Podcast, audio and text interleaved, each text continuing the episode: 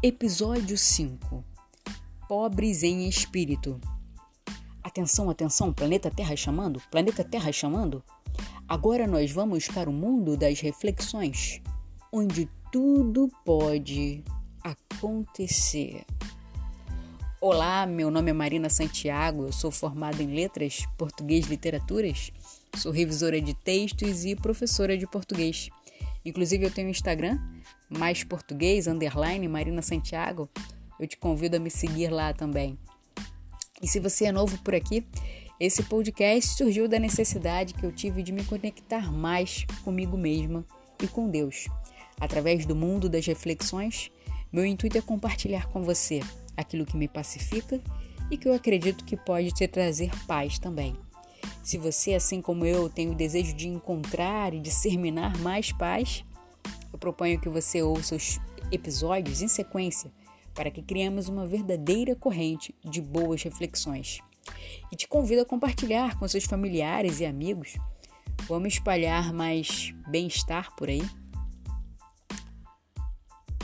Bom, a passagem de hoje é: Bem-aventurados os pobres em espírito, porque deles é o reino dos céus.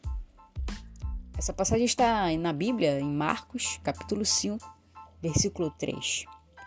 Pobres em espírito. Por que será que Jesus nos fala que são felizes aqueles pobres em espírito?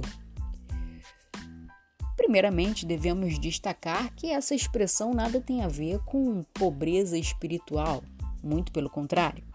Pobreza em espírito quer dizer se contentar com coisas simples da vida. Sabe aquela pessoa que não precisa de grandes realizações para ser feliz? Ela aprecia o canto de um passarinho pela manhã, logo depois que ela acorda, tanto quanto o som de uma orquestra famosa e de luxo que se apresenta em grandes casas de teatro.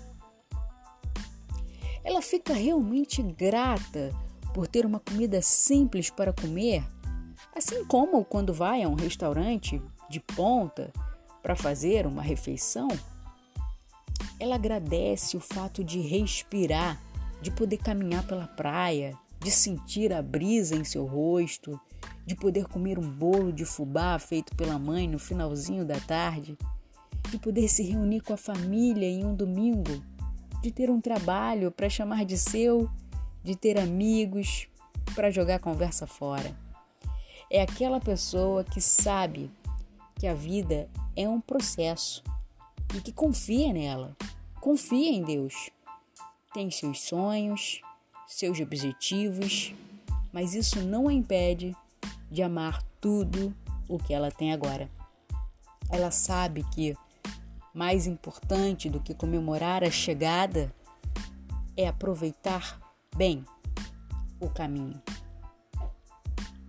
Bom, agora que fizemos essa reflexão, voltemos ao planeta Terra. Agora é com você.